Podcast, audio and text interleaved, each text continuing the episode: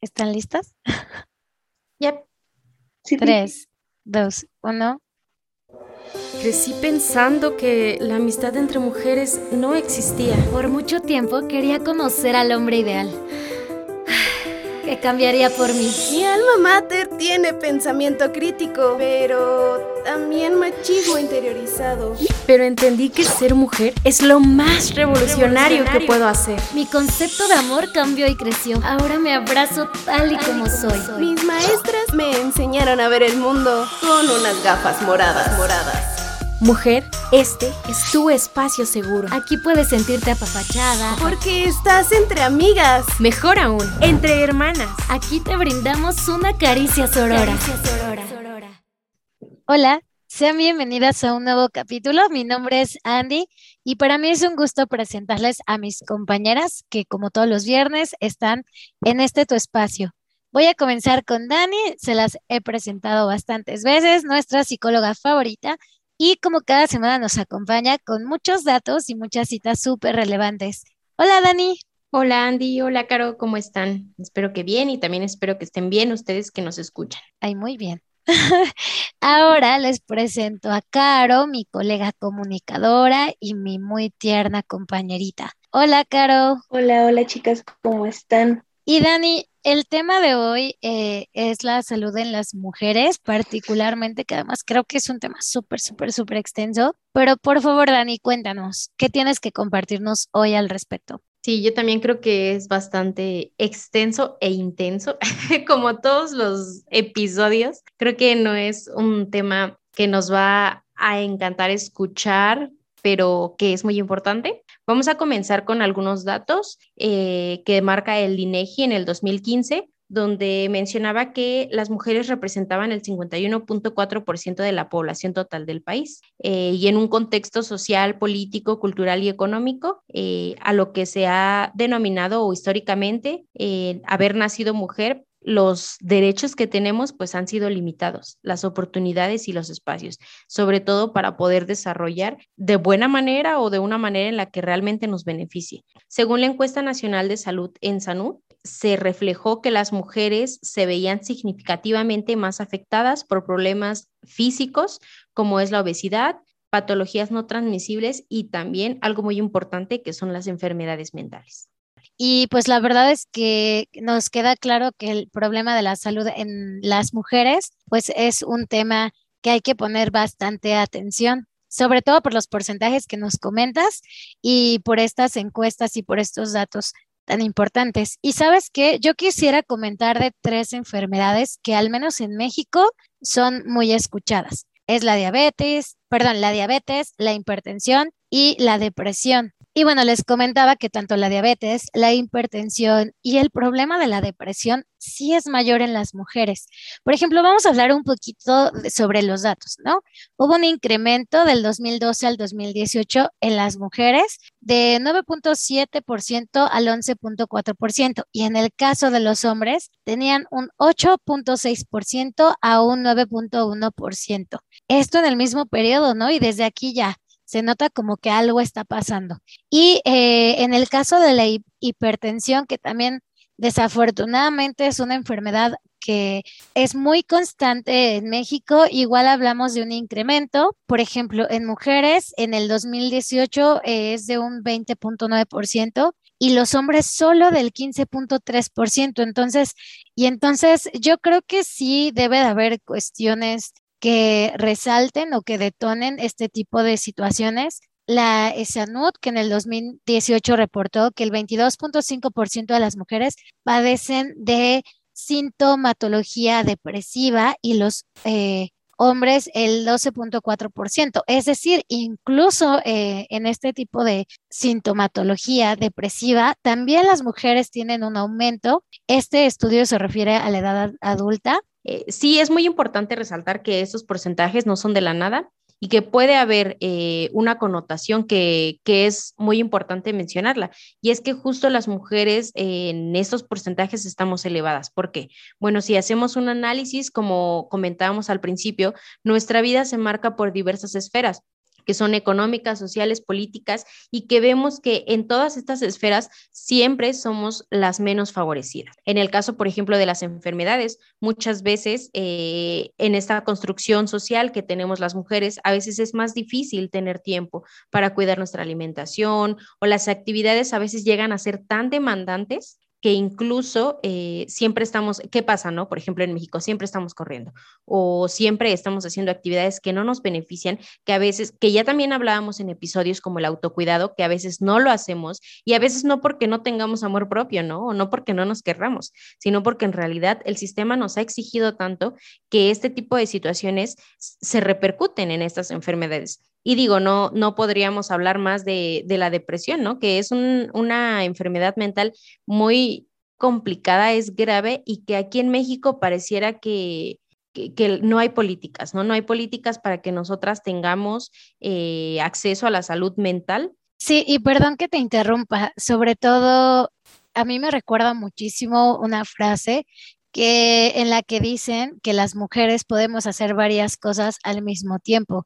En realidad, no sé si ya de tanto que nos lo mencionan, lo tomamos como un hecho, desconozco si en realidad si hay un estudio en donde diga que las mujeres tenemos una parte del cerebro en la que podemos hacer más cosas que los hombres o tal vez, como lo habíamos mencionado en otro episodio, nos enseñan desde chiquitas a que somos responsables de bastantes cosas, ¿no?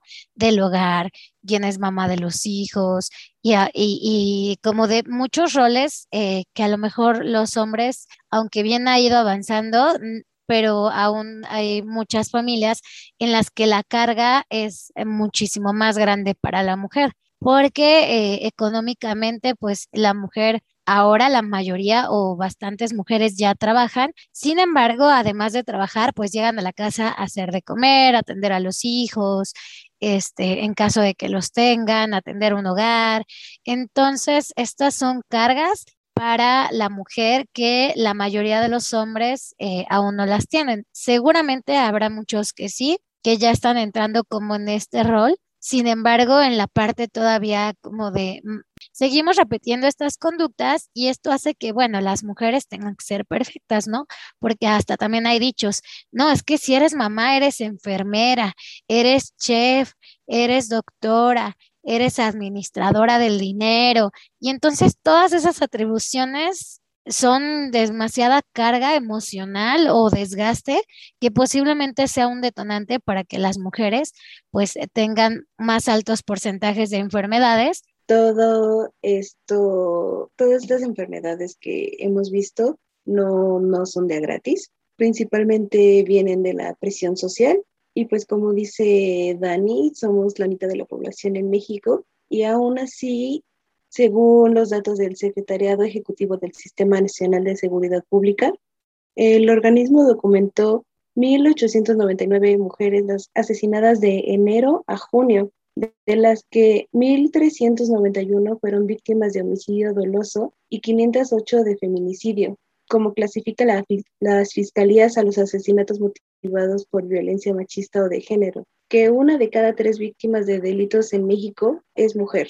Esto quiere decir que a pesar de toda esta carga social que tenemos de, como decía Andy, ser madre, ser enfermera, ser administradora, Aún así, tenemos que estar viendo por nuestra vida de no morir asesinada por el novio celoso que cree que lo estoy engañando con el de la tienda, que al fin y al cabo no, no, está pasando, o a lo mejor sí, pero esto no quiere decir que tenga derecho a matarme. ¿Están de acuerdo? ¿Qué dices, Andy? Pero sí es cierto, o sea, no solamente es como el estrés del hogar, de la dinámica, de los roles sociales que tenemos que cumplir, sino que además el estrés de que, por ejemplo, yo siempre que me regreso un Uber de una fiesta voy como atenta, no importa si me estoy muriendo de sueño, nunca cierro los ojos porque todo el tiempo estoy en alerta, todo el tiempo estoy mandando ubicación, todo el tiempo estoy como avisando dónde voy. Y en alguna ocasión el primo de un amigo estábamos platicando, ¿no? Sobre las fiestas y entonces dentro de la plática yo le dije, oye, eh, bueno, ¿y, cómo te vas a regresar en Uber si, si vas bien lejos y si me estás comentando que pues la verdad es que en esta ocasión sí vas a tomar? Y entonces me dijo, ah, pues pido Uber y pues me quedo dormido y ya hasta que llegue a mi casa, pues ya el Uber me avisa. Dice, de hecho, nosotros entre amigos hacemos eso. Cuando ya vemos a alguien que está muy mal, mejor le pedimos el Uber y que lo mande a su casa. Y entonces, la verdad es que a mí me hizo pensar que yo, no quiero decir que sea el caso de todas las mujeres, eh, jamás desde que existen los Uber yo he podido subirme tranquila después de una fiesta, ni siquiera he podido subirme un Uber eh, pensando que tengo muchas copas de más, o sea, si, si sé que voy lejos y sé que no hay oportunidad de, de que me acompañe alguien, pues ni siquiera tomo de más y no importa qué tan cansada estoy, nunca me duermo. Entonces, eh, el estrés que yo tengo es muchísimo mayor a lo que a lo mejor muchos hombres tienen. Y no quiere decir que a ellos no les pase, pero la realidad es que incluso nosotras estamos educadas para cómo sobrevivir a esta violencia. Y es algo que los hombres no viven. O sea, igual ah, habrá alguien que nos esté escuchando y dirá que exageradas, pero después de escuchar la, el secuestro de, la prima de mi amiga, es como, mm, ¿cómo crees que me voy a, a, deslindar de esta responsabilidad? Y para quienes no me ven, son muchas comillas. Como dije al principio de mi participación, no, no es que estas enfermedades sean, sean gratis, todo es una consecuencia del sistema patriarcal y siempre siento que suena muy radical, pero pero pues es la verdad. Siempre hemos vivido con estos roles de género que nos obligan a tener estas enfermedades. No, no, no creo que haya más palabras para decirlo. La diabetes viene de, creo que Dani nos quiere comentar algo más. Sí, yo creo que es muy importante lo que Caro en este momento menciona, porque yo también creo que, que no, son, no son de a gratis y definitivamente tienen una causa,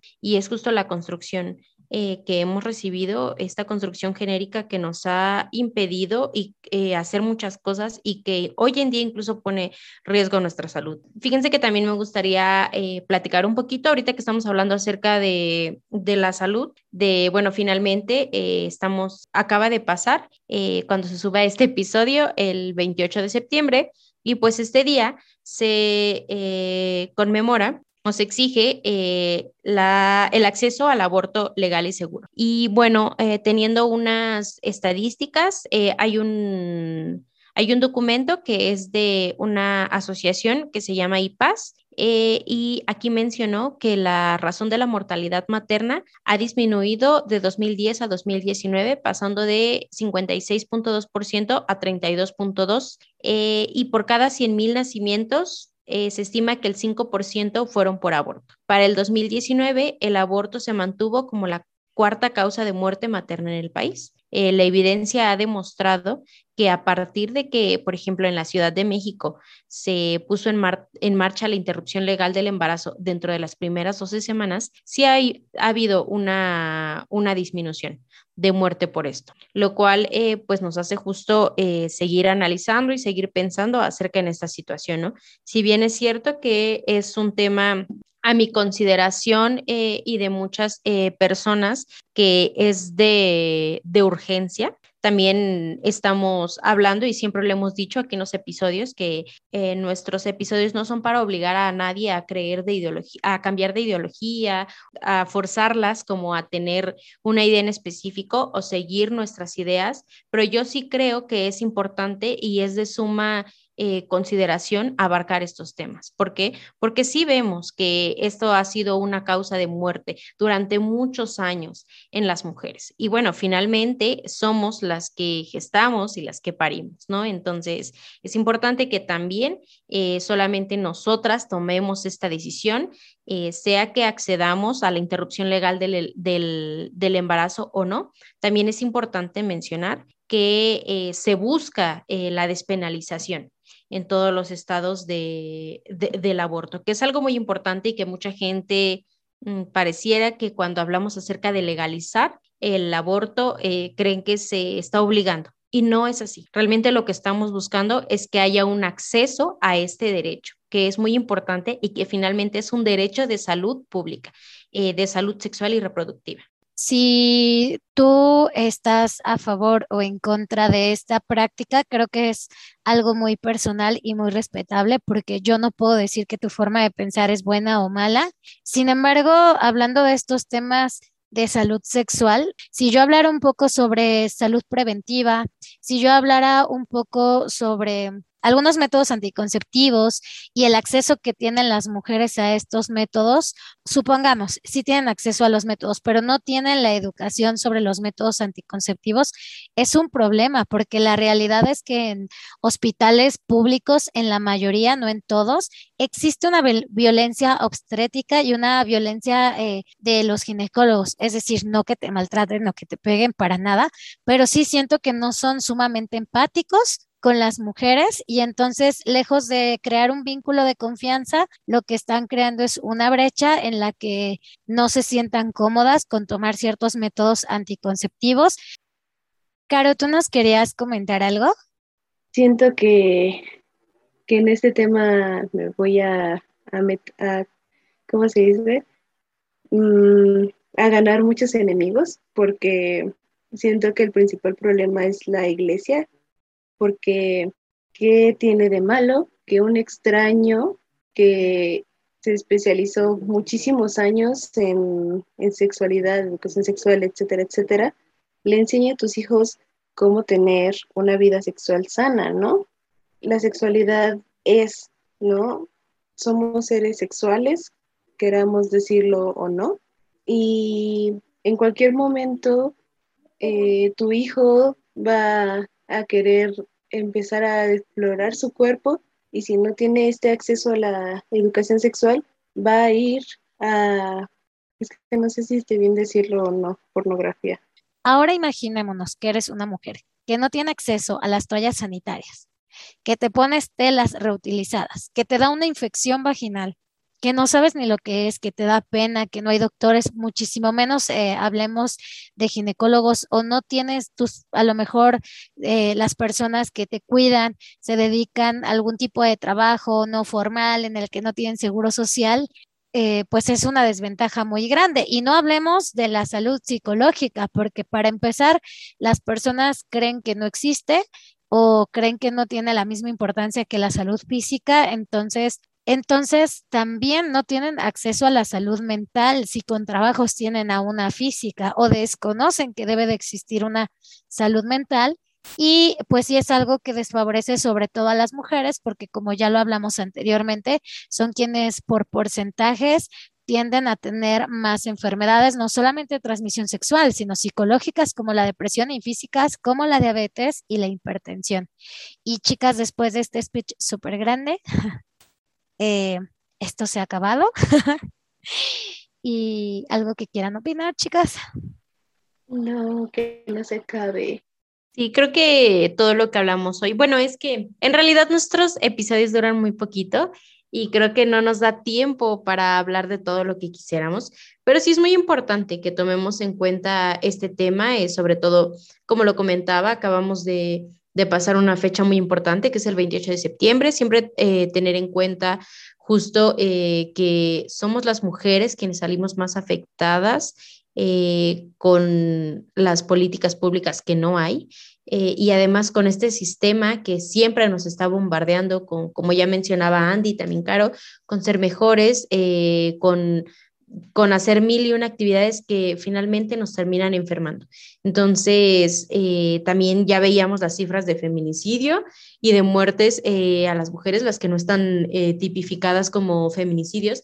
Y creo que es importante que sigamos reflexionando mucho en todas estas cifras para que podamos hacer algo, para que podamos tener acciones que no nos sigan desfavoreciendo, porque es una realidad que nos estamos muriendo. Y no solo nos estamos muriendo por falta de acceso, eh, por a, educación, a sistema social, económico, sino también nos están matando, ¿no? Que ya veíamos las cifras de feminicidio y, y que creo que es muy importante mencionar. A mí me gustaría cerrar con lo siguiente. Creo que es súper importante, como siempre les digo en cada episodio, creo que debo de dejar de decirlo, que es importante cuestionarnos, ¿no? Cuestionarnos por que nosotras somos las que debemos de, de, ver por las labores de la casa, porque no, no soltamos estas responsabilidades, muchas comillas, este, que nos corresponden, porque pues somos mujeres, somos las que debemos de, de mantener todo en orden según el estereotipo social, pues no, o sea, ¿por, qué tenemos que, hacerlo si para eso tenemos hermanos, este, pareja, padres, podemos soltar un poco y empezar a disfrutar más nuestra vida sin, sin, tanto, sin tanta presión social. ¿Me explico? Gracias por escucharnos y esperemos que nos acompañen todos los viernes. Adiós. Adiós, muchas gracias por escucharnos y coméntenos cuáles temas les gustaría que tocáramos. Sí, coméntenos por favor y también síganos escuchando si quieren, si les gustan nuestros episodios y también eh, compártanlo con sus amigas, con sus hermanas, con sus mamás, eh, por si quieren conocer más temas de estos. No somos eh, expertas, por ejemplo, hoy en salud, pero creo que sí podemos analizar varios temas, entonces síganos escuchando. Eso, mamona. Marcela Lagarde utilizó la palabra sororidad por primera vez en español. Lo define como una forma cómplice de actuar entre mujeres para que nos aliemos y trabajemos juntas. Por eso, Caricia Sorora es nuestro gesto amistoso. Caricia Sorora. No olviden seguirnos a través de nuestras redes sociales y comentarnos qué otro tema les gustaría escuchar en el próximo podcast. Nos encuentran en Facebook e Instagram como Caricias Aurora y sobre todo, escúchenos todos los viernes a través de Spotify y Anchor.